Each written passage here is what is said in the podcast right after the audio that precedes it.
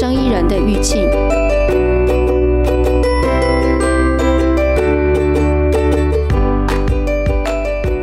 之前呢，我们有一集在聊那个 CDMO 嘛，在我们 Podcast 的第四十一集有聊 CDMO，然后嗯，我们听众其实蛮多人想要就对 CDMO 有了想要了解，然后也有回馈一些反馈。那今天我们的来宾呢，就是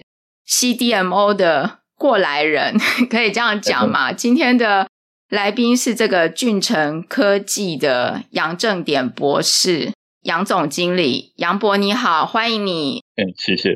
对，谢谢你接受生意人邀请，这样。谢谢，谢谢。对，杨博，那个我先呃要恭喜杨博，就是那天在那个你们俊成科技的这个展望与回顾上面，就是听到你们九年来的故事，然 后是在今年第三季就是要迎来这个 break even 了。对吗？我我应该没记错嘛，对不对？是 是。对，看了很感动，真的就是呃，这九年来的就是俊成是做这个医疗用的导管，然后现在也有做一些口腔的隐形牙套嘛。嗯嗯嗯，对。然后我在那个里面有听到，就是说你之前在工研院。服务二十年，然后你一开始也是被被就是指派说要去做导管，是，是，然后你就走入了导管的这个领域，呃，对，后来就创业创立这个俊成科技嘛，然后到现在，嗯、那这个过程啊，就是诶一般人进入工研院再。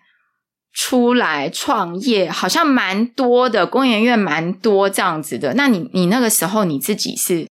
怎么会想要创业？OK，呃，我想其实年轻的时候，大概我记得我进工院应该是二十五六岁吧。嗯。呃，大概离现在也二十五年哈，虽然现在没有很老，大概五十五十岁哈，五十出头，但是其实那时候。呃，也没有特别想说到工院，呃，可以怎么样，就觉得说，哎，这一份呃工作蛮酷的哈，就是说跟呃其他的这个工作来呃相较的话，事实上会觉得，当然觉得好像呃总会觉得说，哎，到工院工作环境啊，各方面呢会比外面好，所以呃，其实当时只是为了有一份还不错的工作哈，那去试试看。那。倒也没有呃特别想说到工院就可以做说，当然因为我呃个人的背光就是说我们到呃其实也才呃仅仅是一个、这个专科毕业生哈，所以说其实我到工院我是从非常呃基层的同仁开始开始做的哈，所以说二十。二十五年前在公院事实上，呃，我才只是从一个呃技术员开始哈，那就踏入了这个道馆。那嗯，呃，这二十五年来，其实呃，当然也是呃，我觉得公务员是一个很棒的一个国家级的人才培育的呃一个中心哈。那事实上，我们在呃上班的过程中，无论是呃自费的进修或是呃，公费的进修，那像我，呃，我硕博士都是呃去工院的公费进修，那所以说我想，嗯、呃，这真的是一个非常好的一个对啊国家级的太 好了，这就是可以一边工作又可以一边念书，是这样吗？是啊，是啊，是，而且还付你薪水哈，哦，哦，真的太好了，对，嗯，对，那当然这个是要对呃组织有所贡献的啦，所以说。嗯我想在这二十二十，其实我在公园大概二十年，二十年来，呃，其实，呃，我觉得，呃，公院教会我的，跟我学回来再付出给公院，一直到现在，我觉得，呃，真的是一个蛮好的一个一个事情哈。那当然也是，呃，串到后面为什么会创业？那其实，呃，谈回工院哦，其实在。呃，工院这段时间哈，那我想不止我哈，很多工研人他其实在这个环境下，你可以学到很多呃，这个最高级的这个呃这个产业的技术，比如说我们为为了要执行呃所有的这个，无论是来自于这个呃政府给的这个计划案呢，或者是说从产业来的这个托付，基本上我们要去，比如所有全球最新的技术，那呃总是要为呃呃国家要为业者嘛，那我们要能够提供一个更好的一个技术水平。那当然这过程中我们会对产业的动态。那非常的分析的非常的清楚，那因为这个资源的投入，呃，动辄都是数千万起跳的，那呃，有些是一个，有些是呃，整个国家的一个政策的走向。那呃，当然这个过程中，呃，当技术在开发过程中，我们就会去思考说，哎，那这样的产业怎么推动？如何把呃我们自己团队研发的技术，呃，透过一个合适的方法，那我们把它。寄转到这个国内的一个呃产业界，我想工业的 mission 就是要做呃这个产业的这一个拓展嘛，哈，就是说把这些技术交到产业，那得到它这个呃我们国家的产值，所以说呃产业的推动在整个呃工研院的呃整个 mission 上其实也是一个呃非常重要的一环，哈那当然产业的推动，如果哎这个技术刚好是呃，有产业觉得对他们公司是有呃有需要的话，那开始就会进入一些呃商务的沟通。嗯，呃，譬如说这个技术的价值怎么鉴定呢？那一定是从呃这个产业那到底这个技术值多少钱？就就跟一般的公司的估值差不多，至少是一个技术的估值。好，那。呃，会谈到这个价值吧，好，然后会谈到合约啊，怎么服务啊，所以其实，呃，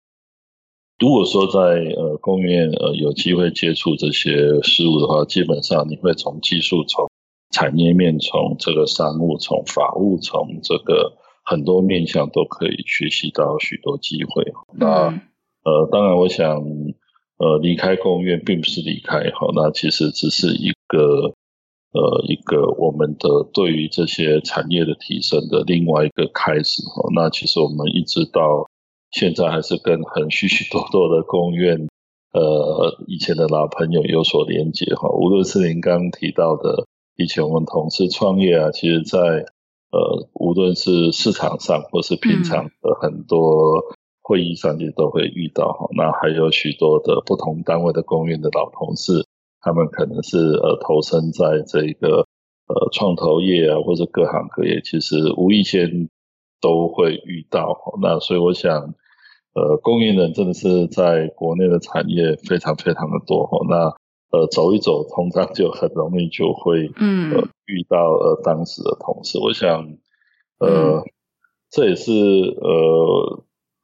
必须得感谢说呃台湾。国家能够有这样的一个单位来培育这个人才，我觉得这是相当棒，嗯、而且有许多呃成功的案例。那我想俊成只是一个其中一个刚开始的开端。那我想我们还在努力中。嗯，我听起来就是你在工研院的时候，因为有很多机会跟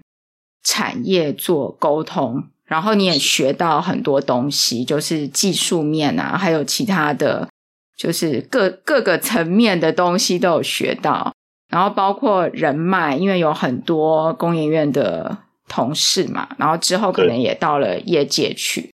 是，然后你也在那边就是求学，然后所以你后来硕博士都在工研院完成，诶，那就是说这个创业就跨出这一步，感觉很难呢，会不会？对，呃，对，其实。呃，也没有那么难呢、啊，可能是跟我想会创业的都有一个特质哈，那这个特质一定是跟别人的思维不太一样哦。那呃，会创业的人通常是呃有想要做一点呃不一样的人生变化，那才会有这个创业的这样的一个举动哈。那我想我的人格特质可能不外乎会有这样的一个。特质存在，因为我觉得说，在这个单位，那也服务了二十年了哈，那基本上，我觉得技术各方面，呃，大概已经到了一个一个瓶颈。那我我倒觉得说，哎，也许可以，呃把过去自己这个提计划阶段哈，那跟委员呃跟长官提的很多的这个概念哈，那是不是有哪一些可以呃真正去实施看看哈？那刚好觉得哎、嗯，那人呃人生的岁数也差不多到那个转捩点了，也许。呃，转换一下跑道，看看有不有什么不一样的火花。其实，我想想太多就不容易创业了。那、嗯、呃，对许多的创业者来讲，我想，呃，我刚谈的有许多多的创业者，我们平常在聊天，通常都有这个特质，就是想要过，想要尝试一点不一样的生活。啊，当然也有不一样的，有一些是按部就班，他人生。呃，进到某一某一个某一个公司或某一个体系，那他就是为了他下一步。那其实呃，我并没有，其实我是到后期，我觉得说，哎，也许可以来试试看，大概呃，大概是这样的一个想法。我觉得这个要蛮大的勇气，因为就是工研院相对应该来讲，就是说相对舒适很多嘛，然后资源也很多。然后出来创业是一个很大的转变，当然你也，嗯、呃，就很多挑战了。然后整个环境啊都不一样了。然后之前我这边有跟杨博稍微聊天一下，就是现在这个峻成，特别是你呃创立这个峻成，它是一个医材专业的制造品牌嘛。嗯嗯，对，这个又跟呃。因为我我对工研院的，呃，就是说我我自己的了解，它应该是没有在自己制造，对不对？嗯，对，比较对，所以你等于是做了一个蛮不一样的事情，然后这个制造品牌是希望是一个医疗器材的 CDMO 的一个品牌嘛？是是，这个地方又很不一样，就是。可以帮我们讲一下怎么会有这个想法？然后医材专业的制造品牌又是什么？因为我们大家比较知道的都是产品的品牌。嗯哼，OK，呃，我想呃，制造有分很多种哈。那当然，嗯、呃，在工研院的话，它不是没有制造，只是工工研院做的是一个呃试试量产的一个制造，也就是说从。研发阶段得到了一个不错的结果哈、嗯，那我们小量的在工研院的一些小型的试制的工厂里面，可能会有一些类似量产或是已经是量产的生产线，我们做小量的试制哈，所以嗯呃才会移转到产业界。我想呃这是工研院呃很多呃常态的一个做法。那当然回到这个医材的一个制造那。呃，其实我们从创业的初期，我们大概就为自己公司呃定好我们的一个公司的一个愿景哈。因为医疗器材跟药业都有一个共同的特征哈。那我想这个品牌创立不易哈。那这是一个呃必须要考虑的一个现实哈。那像创业大家都知道说，每天要面临这个呃柴米油盐酱醋茶嘛。那除非说刚开始创业就能够呃得到天使基金的支持，你就有用不完的资金，嗯，那不然呃必须得考虑许许多多的事情哈。所以说，其实我们呃为什么会走的九年呢？一其实也是我们在整个发展的过程中呢，一步一步的去呃去朝这个专业的制造这条路去走。那当然。过程中有没有想过品牌？有啦，其实有一有两三年在思考说，哎，那如果我呃创立了品牌，那我们是不是能够得到更好的 profit？那大家都、其实大家都很容易理解，呃，一个帮别人制造跟你做成品牌卖给别人，那一定是价值不一样。可是从、嗯、呃医疗行业来看的话呢，要得到这样的一个价值跟呃，这样的一个获利呢，事实上是建构在呃很多风险上。哦，那每一个呃，其实每一个 profit 都是从风险的积累得到。那医材的风险就是病人呃在使用你的制造医疗器材，那产生的风险，那最后会加注回原始的制造商。那当然不见得是呃制造商就不用承担，只有品牌商承担，这个也不见得。所以说，我想呃制造在整个医疗器材的一个呃环节上是一个非常重要。那在早期其实所谓的制造哈，那不呃通常都在讲一般的 OEM 啊，甚至 ODM。嗯现在呃，这两三年因为药的呃一些 business model 哈，那的一些呃想法哈，那也感染到这个医疗器材。那事实上，我们来谈这个什么叫 CDMO 哈？那其实 CDMO 的话，它是一个合约开发跟制造的一个组织哈。那为什么呃会重视这个组织哈？因为呃，我想。呃，如果我们把 CDMO 的那一个 O 拿掉，基本上其实就是呃我们过去常常呃了解的这个 OEM 哈，那有 design 的就变成 ODM 哈，那这个 organization 事实上为什么谈组织？组织是一个具有规模的，而且它是有一个系统管理性的一个组织，好，那呃去执行这样一个设计开发，所以我想这才呃这是一个。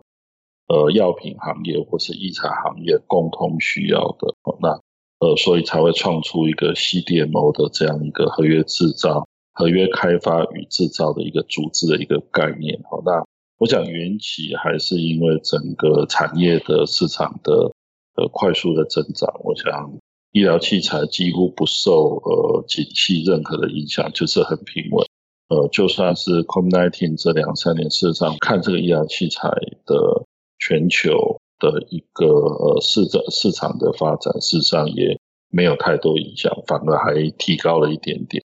那我想生病就必须要治疗，这是必然的哈。那当然呃，无论是国际的大厂、小厂、中厂哈，那基本上都得面临许多的产品的这个推陈出新哈，那产品的替代。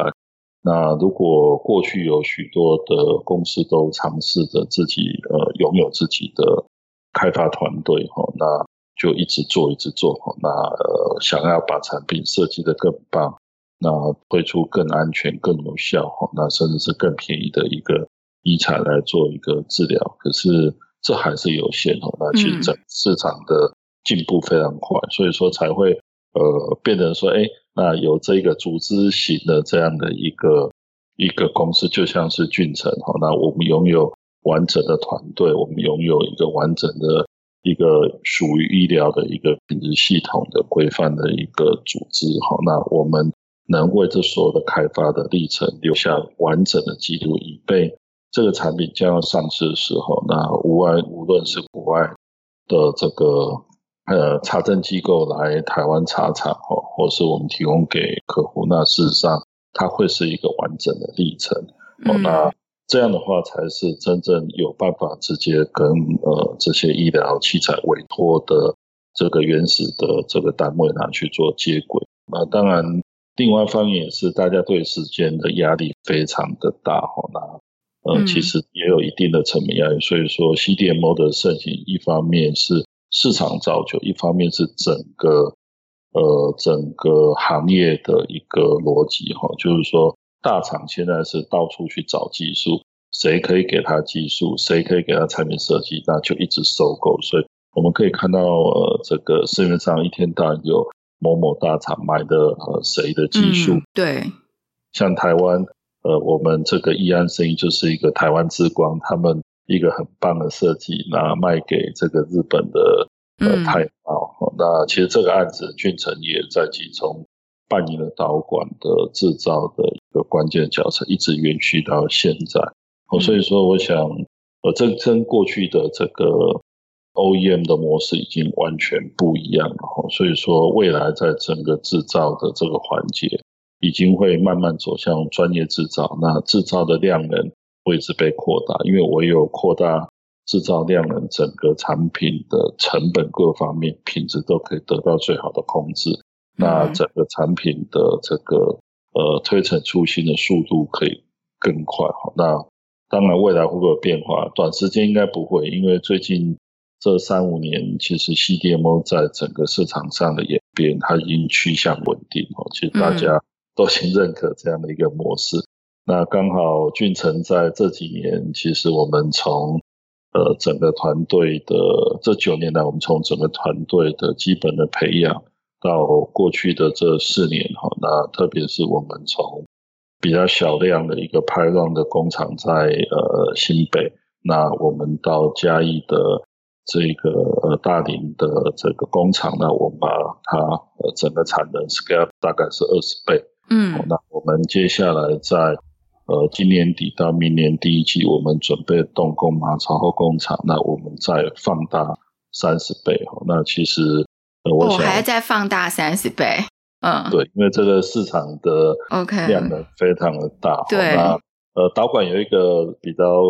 特殊的哈，因为它的生产的占的这个呃面积比较大哈，因为、嗯、呃就是一条管子哈。那其实人虽然不高，可是呃我们做的许多的导管的产品，那其实都蛮长的哈。那一条导管动不动就是一米一米五哈，那跟人的高度已经很接近，所以每一个作业同仁他。呃，需要的作业空间其实就如同办公室每个人分配到的平均空间就那么大，嗯，所以说呢，必须要有足够大的场地，还有呃一些呃很好的基础设施，哦，才有办法执行这样的一个制造。那这也是我们为什么在呃工厂的设置上，我们会呃加码的投资。哈，那当然也是我们对于整个客户的。需求的掌握已经是非常明确了，所以说我们其实就是一步一步的来进行这 scale 的方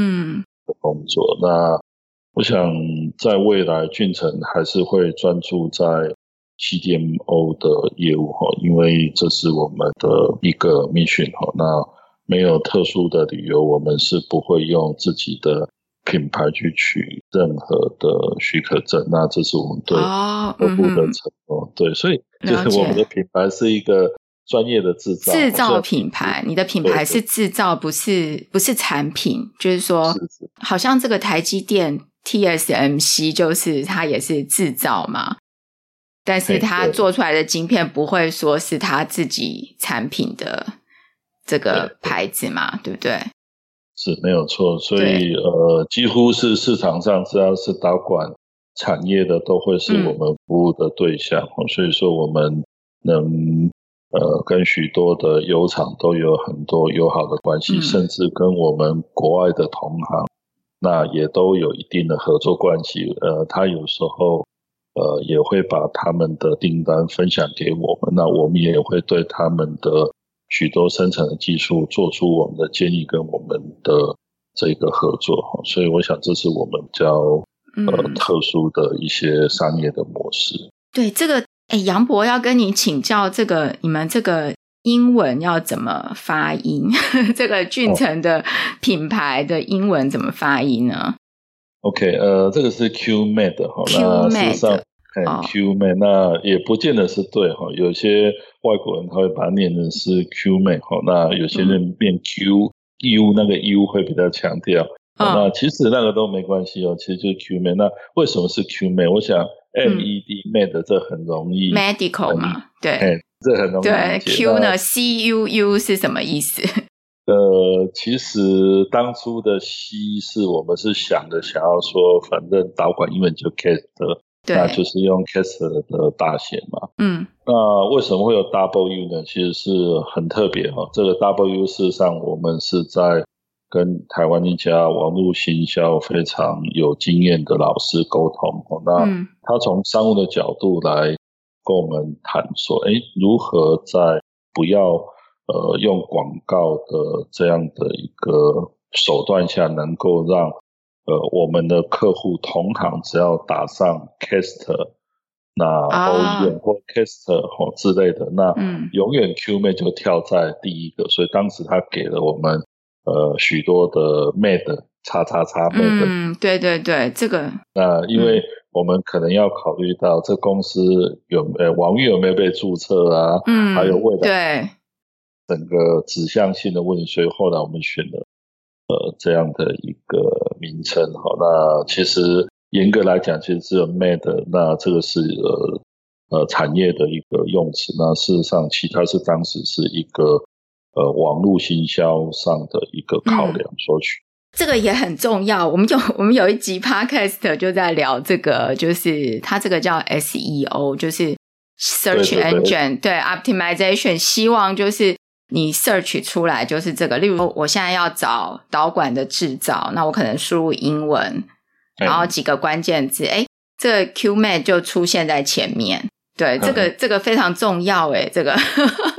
对，所以原来是有这样子的一个故事。对呢，其实我们也没有当时不懂，就是九年前哪懂？嗯、呃，这个又要跟大家分享。嗯，九年前的俊成的第一次的资本，呢，我记得只有呃五十万吧。嗯，哦、那那时候想，其实也没有想到说用创业这个字，只是朋友说，哎，那你公院服务那么久了，那。呃，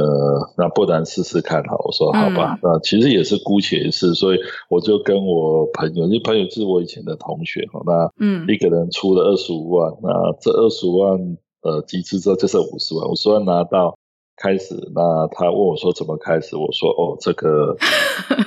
这个要我觉得国外，因为其实以前我们经常到国外看很多的这一个 trade show，那看到专业，就哎。如果可以在那里摆一个有一个 booth 哦，那去告诉别人我们可以为他们做什么服务，我觉得是最直接第一线接触客户的。但是我这个同学他就坚持说，他诶他觉得这个网络的行销啊，嗯，这个这个呃这个无论是你是 B to B 或 B to C，那他觉得这很重要。后来呃我们两个反正就是一个人出一半，说好，那不然呃一半你拿去做网络，一半我拿来。嗯拿去展览，后来就一直到现在，呃，其实一直以来，我们整个网络在早期的布局到现在，那真的是呃，我觉得是蛮蛮成果蛮显著的。嗯、我们的客户群有一半是来自于呃网页来的嗯，那无论你 case 怎么打，那很难，我们不会被跳出来。当然。呃，跳出来跟会不会得到真正的订单很难说，可是、嗯、但是要先跳出来，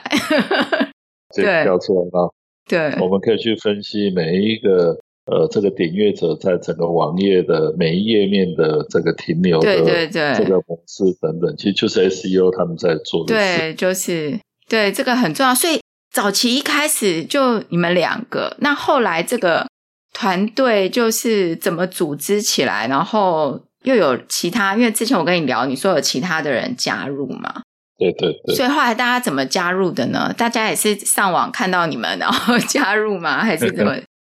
呃，其实早期只是同学朋友之间的这个支持嘛，哈。那当然还有、嗯、呃自己的努力了。那所以初期是以我们的这个资本额很低哈，那。所以就是都是以自己哈，那还有呃这个同学朋友为主，那大概在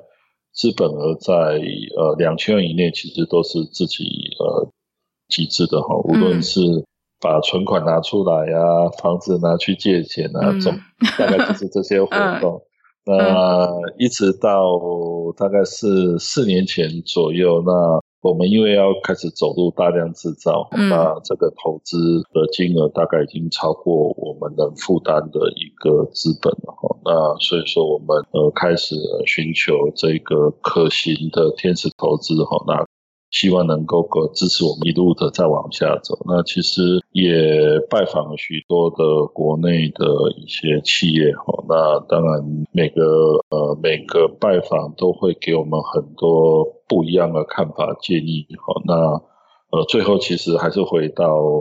呃这个以乐哈。那以乐整个、整个创新平台洪董事长也是俊成现在的董事长哈。那。呃，洪董事长他就觉得说，哎，那这个题目是对的啊，那行业也蛮棒的啊，那不然他就呃，他就想带着这个资源哈，那进来帮我们加速哦，那这一加速不得了，那我们从从这四年来，其实我们整个资金的挹注量啊，投入非常大，大概。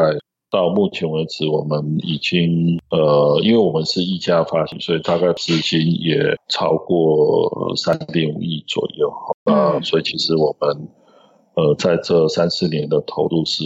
非常快速的。所以说，我想呃这个历程是跟一般的创业，我有时候都开玩笑说，是小朋友的创业哈，不像是一般的创业家的创业。嗯，但但是这个资金的投入，在这笔资金的投入之前，就是说，呃，你们靠自己集资，也是经营了蛮久，诶，也是经营了很多年，而且有，我相信有一定的规模，就是说，呃，你你需要人才嘛，然后你也要知道自己要做什么嘛，然后也要的确可以做得出来，对不对？但是在这个过程中，原本你跟你的同学两个人，然后后来。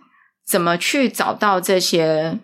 各个不同专业的人进来？呃，我想俊成把它切成两半了。这九年的前半段，我们其实还是以呃团队的养成为主，嗯、所以在这前半段，我们其实每年还是保有，呃、虽然不多，但至少都有呃一两千万、两三千万的一个收入。也就是说。嗯呃，这个团队不大，前期虽然不大哈，大大概只有十来个人，可是还是都能够呃持续的去运转、去布局、去思考后面的路怎么走。那在前面这五年，其实我们也申请了许许多多的这个政府的补助计划，从嗯中央型的、从地方型的，其实都有。那一直累积。那在这个过程中，当然。过去在呃，回到我们刚第一个 issue 哈，就是说在共院服务服务的这段时间，其实也跟国内的导管的产业呃许多朋友都有互动啊，所以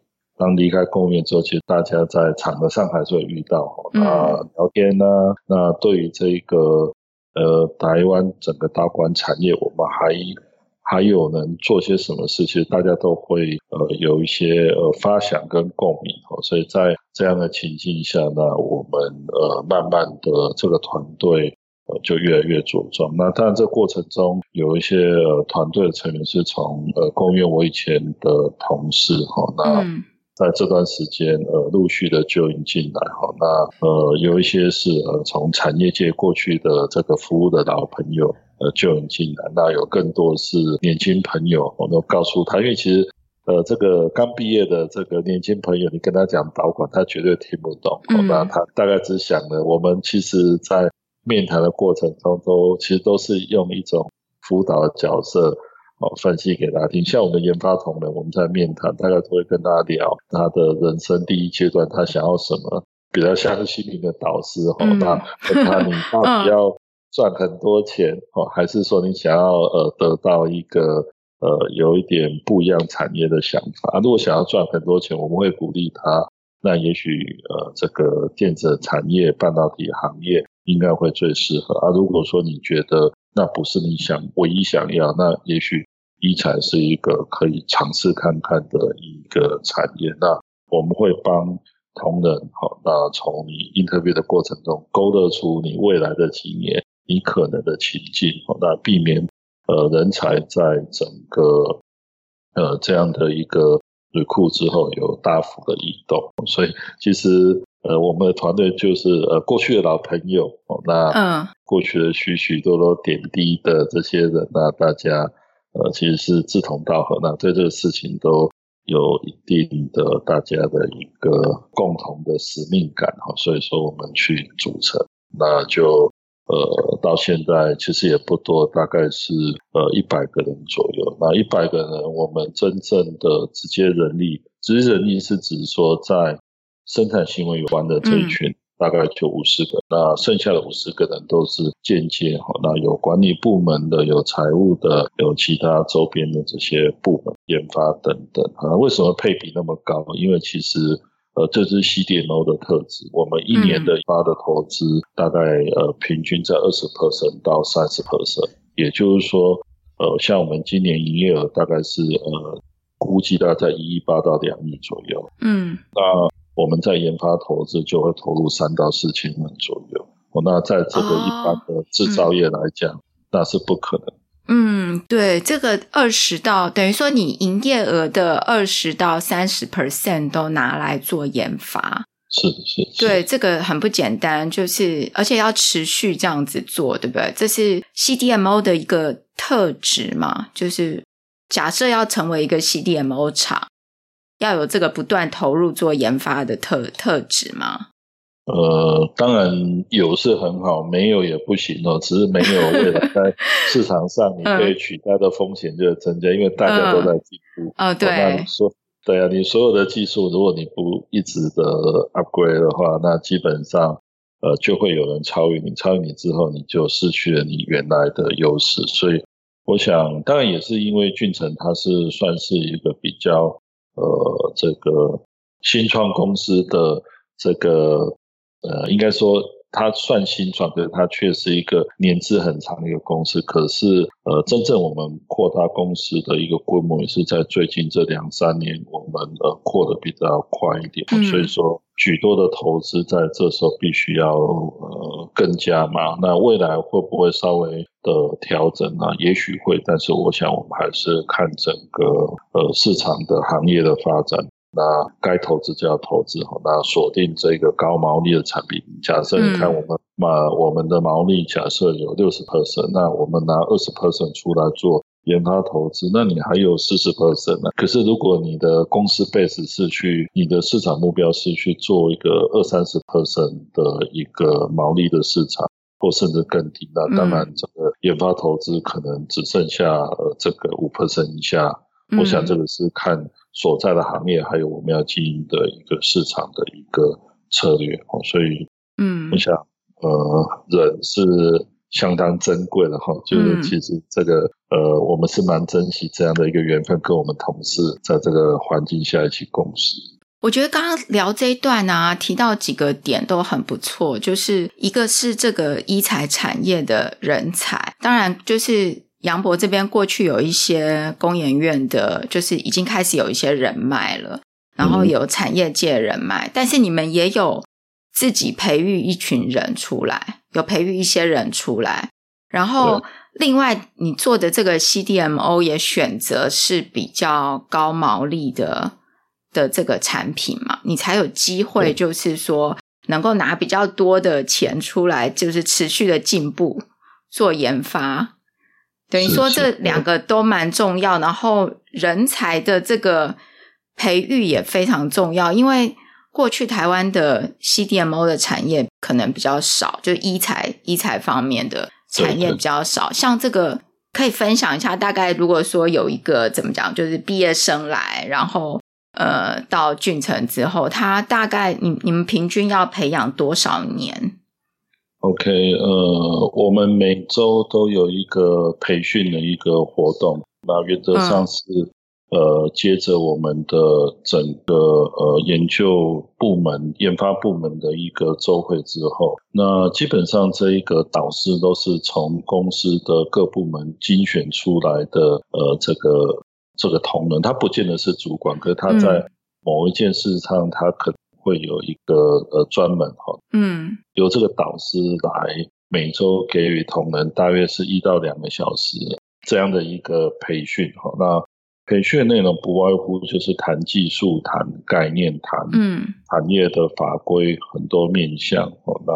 谈一些问题的排除等等，那照这样的一个强度，再加上我们呃现场一般的一些教育训练，那平均一位制造同仁的养成哈，那大概需要一个月到两个月。嗯，那如果说呃身兼比较高阶的一个呃这个生产线的技术的大概养成，大概在两年左右。那如果说是研发同仁，呃，了解系统，嗯，大概要一年。嗯、了解系统，嗯，啊、呃，如果说了解产品，可能再加个一年吧，嗯。那如果说要能够到 PM 等级，他要能够已经到达能够跟客户沟通，基本上三年以上并跑不掉。哦，至少要三年以上，哈。所以这个也很不简单。那个时候你从工研院出来，然后后来要开始找人的时候，你有没有感觉很难找？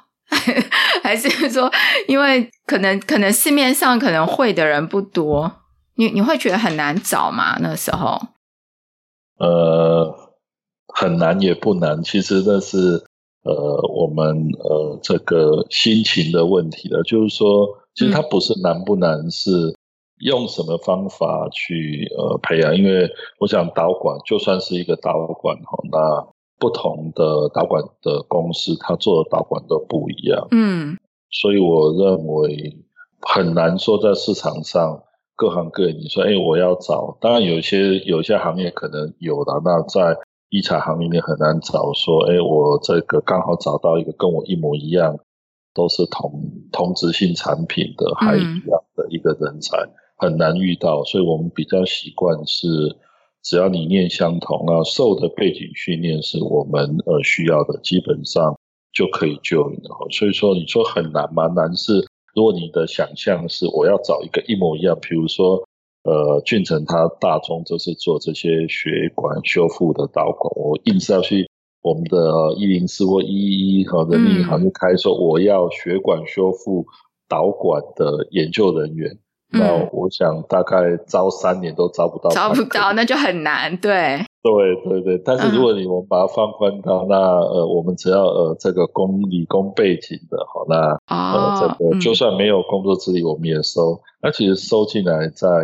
教也不是一个问题啦。就是说，其实可以说难，也可以说不难。不过老实讲，这培育是一个非常耗费成本的一个事情哈，所以说。还真的蛮难的哈，我也蛮佩服后面许多的这个单位，他们也想要来台湾做这个呃导管的 CDMO。事实上，这个行业他会发现这个路是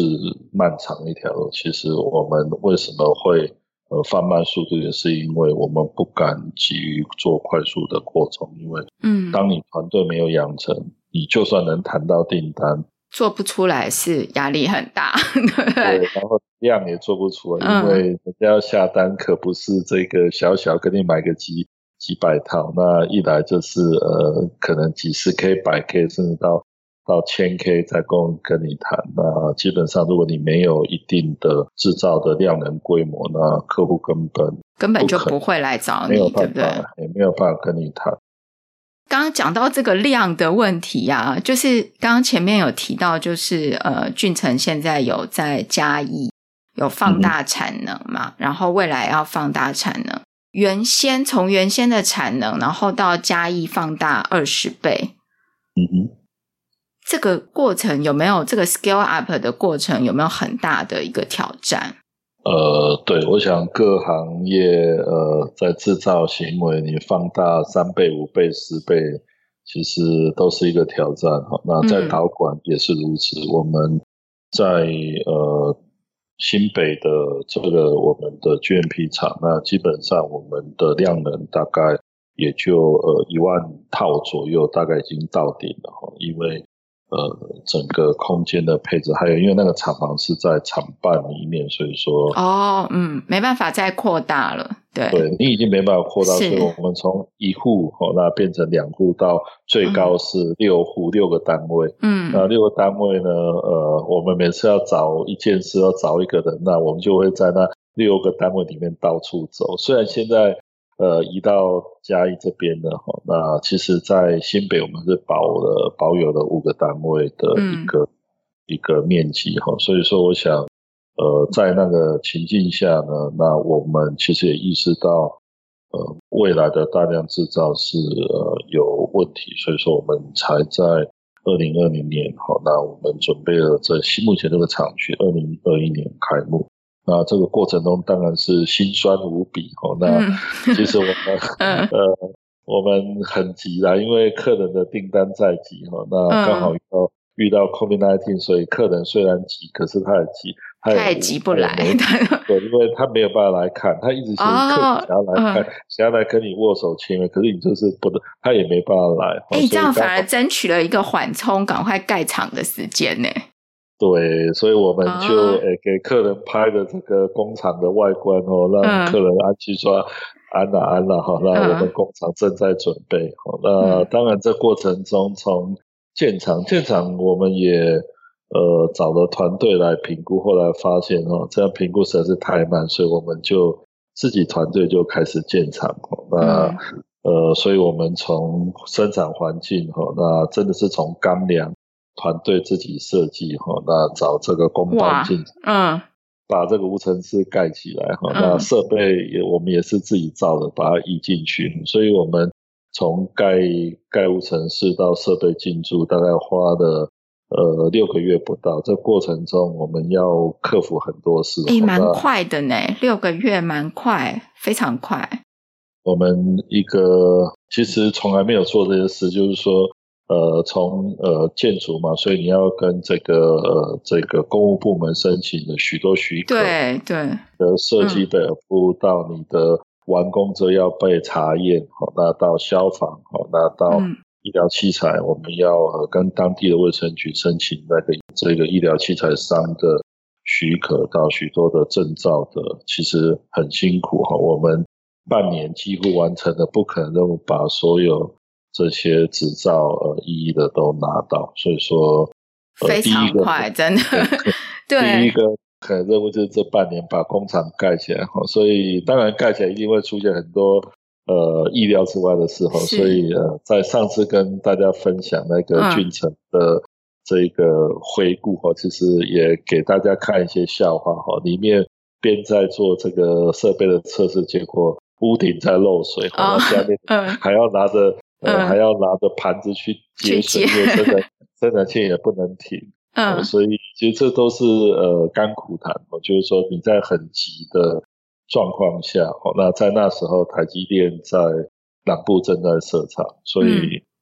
基本上你可想而知，那，请工班来那是要千拜托万拜托，嗯，用尽各种的资源哈，那才有办法把这些工班 keep 在这个小小的工厂，不然人家都去做台积电。金额又大，利润又好，嗯哦，那我想这个是第一个我们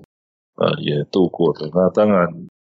后面整个呃放大的过程中，呃人哈是一个最大，人因是一个最大的一个呃要突破的哈。那同仁都很新，嗯，那来大概都只有几个月，我们如何培养同仁？哈，那如何容错？那人要容错，机器也要容错，容错之后。容许错误之后，要去修正这个错误，嗯、修正回来我们呃觉得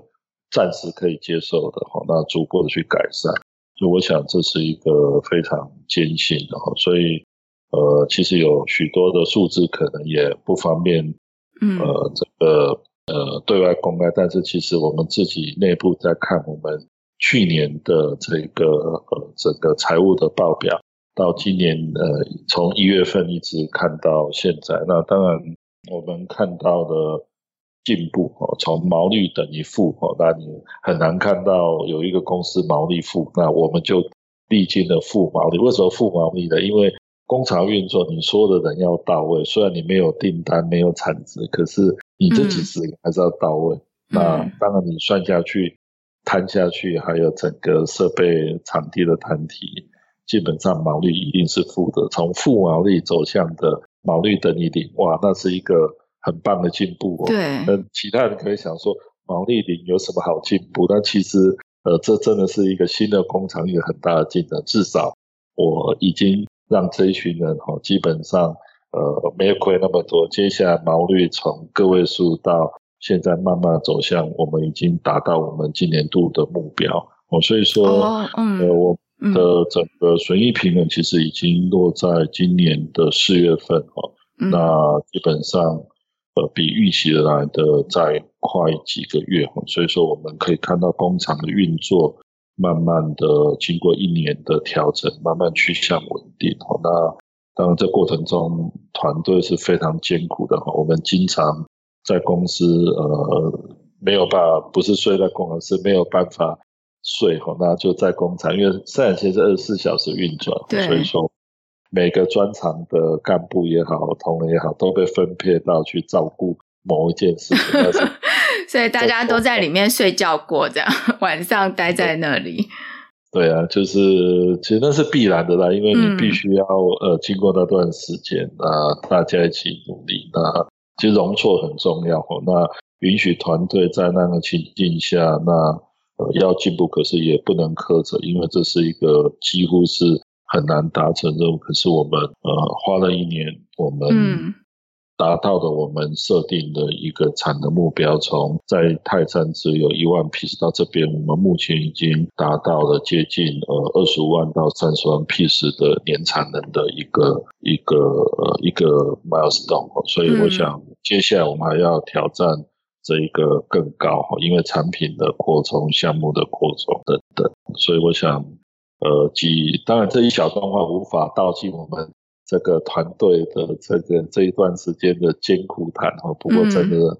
还蛮、嗯、真的蛮辛苦。对，我我听起来就是。感觉真的很不简单，因为时间很短，然后加上医材的这个制造，其实有很多东西要申请，不是说呃，我现在有机器来，我想做我就自己 做一做就 OK 了。其实你有很多证照啊、法规这些东西要做嘛，对不对？还很多文件，然后等于是从无到有，非常的快感觉。然后呃，刚我们聊等于呃，杨博，你从就是。本来在工研院是受雇，然后后来自己创业，然后这个资金啊、人才，然后技术面到现在有这个呃，在嘉义有这个新的工厂 scale up。其实这整个历程听起来，我虽然没有参与这个过程，但是我听起来真的觉得蛮不简单的。然后呃，其实那天我有上去听你们那个，就是你做的一个这个演讲哦，我觉得蛮感动的，就是。能够支持下来了，就怎么讲？就是撑过，可能中间撑过很多 很多辛苦的事情嘛，对不对？然后到现在，就是蛮感动。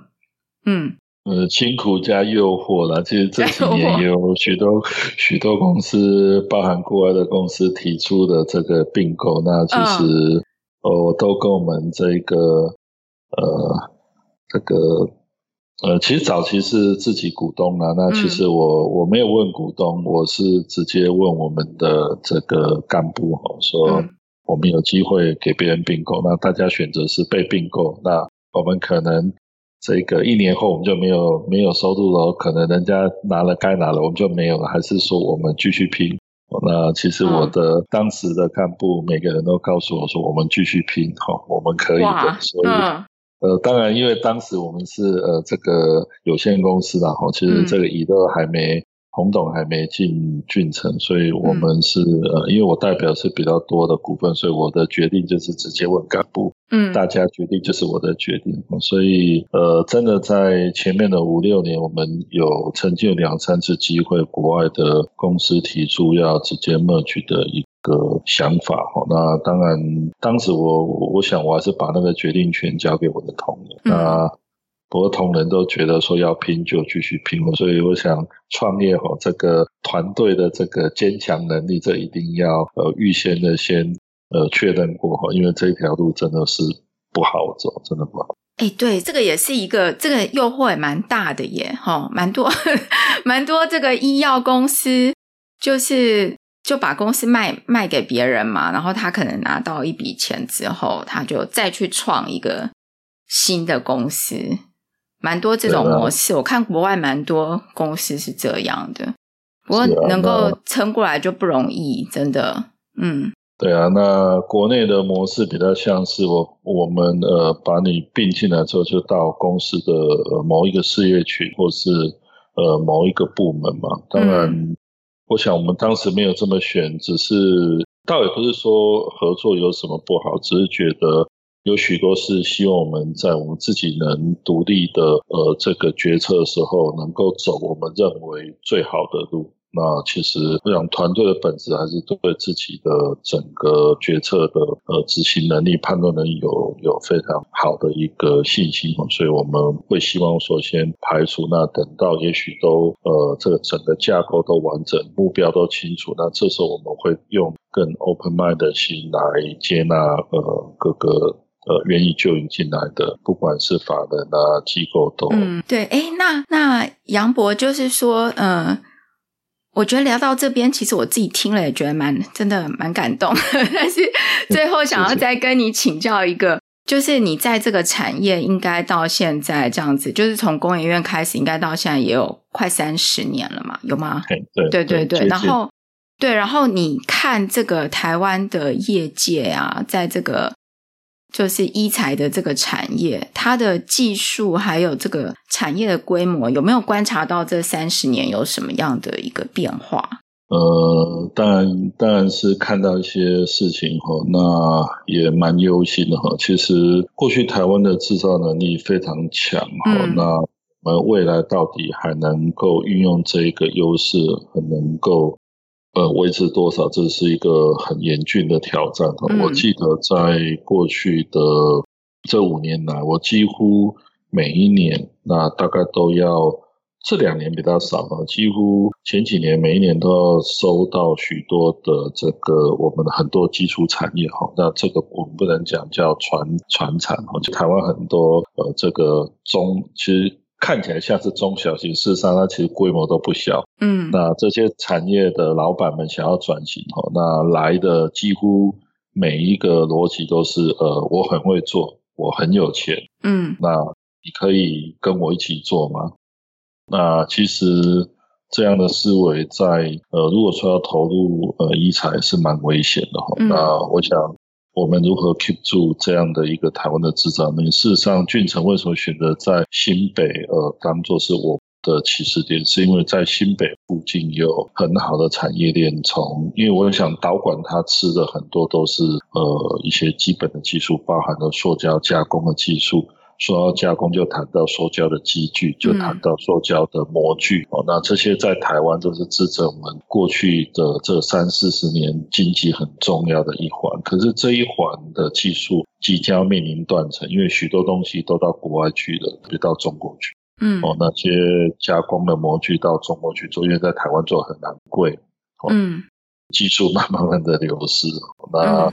嗯呃，所以我想这个也看到了一些隐忧，其实这些都是累积呃这个医疗器材产业非常重要一环，因为医疗器材有一大半以上都跟塑胶有关，嗯啊、呃，不只有管，其他的也是，还有整个台湾的一个产业的转型，那呃最近特别是如此，那在过去的二十年，那我。必须讲，我跟人家讲导管，没有人听懂什么是导管。嗯、我一定要告诉他们说，哎，你有没有去过医院哦？那你去医院哦，你会看到你在打点滴哦，那就是导管。嗯、啊，你去打个，你去医院，你就看到有一些可能生病了哈，那他不方便的老人家，那鼻子放一条管，那叫鼻胃管，那叫导管。嗯，一定要用这种例子跟跟大家解释，大家才知道什么叫导管。可是。呃，产业在转变哈，那许多的企业可能呃本业开始做一些调整哈，那纷纷的想要做投资，呃转投资之类的。可是转投资的呢项目有限，那大家都觉得说，哎，生计很好，生计很好，生计分成两块，跟药有关的，那这个投资就大了哈。那除了投资金额大，市场呃这个呃整个。呃，这个时间会非常冗长，还有市场接受你的这个呃能能力也有限哈，那风险也极高。那另外一个医材，医材其实是一个非常保守的行业，所有的医材呢，基本上不太容许有很大幅度的改变。所以说呢，呃，项目是死的，你一年不可能有冒出很多种新的医疗器材出来。所以说当这些资金，这些呃，这个产业想要呃转呃转移销做这些，就面临的没有题材。哦，那其实某方面这也造就了为什么突然这几年怎么好像很许许多多的大型的这些企业都看到的导管，突然间都想做导管。嗯，那其实我觉得是好事，可是呃，这也是一个国内的一些基础的行基础的一些产业的。隐忧哈，那我们的人才其实就像如我们刚呃谈的，在整个人才并没有培育完备哈，那只有资金，我们就能打胜仗吗？答案是不是？嗯、呃，我们拿了一个很大的品牌，跟拿 QMAT 这个品牌到 CDMO 导管 CDMO 的行业去谈，我们的客户看的不是呃你的 logo 有多响啊，看的是你的背景、你的团队能不能让他安心，能不能。让他呃愿意把这个案件交给你服务，所以说我想这也是我们这几年来看到的许多的事哈。那也许去迈在导管的这一个领域上已经被许多的国际呃厂家所认识哦，那他们会给我们机会。可是我想这还是我们必须要持续的去呃思考说，呃我们在台湾整个呃医疗导管的这个呃行业，那这个产业我们呃跟许多的同行啊，还有有志想进来一起努力的，那我们能够如何把这个产业真正把它放大再放大？那这是俊成目前在思考的。嗯、所以说，我想。呃，从我们呃准备的操作之后开始，会一直呃去接纳许多外界的这些呃机构，那大家一起来思考未来的发展。嗯，最后讲的这这些东西，我觉得蛮关键的，就是嗯、呃，过去的这些制造业的确就是赚了蛮多的钱，等于说他们有钱，然后也很会做，这个这个是事实嘛，也没有错。对，但是他现在想要跨到医材的产业，但是这个产业跟他们过去做的产业很不一样，就是刚刚提到面临一个没有题材，就可能不知道做什么是合适的。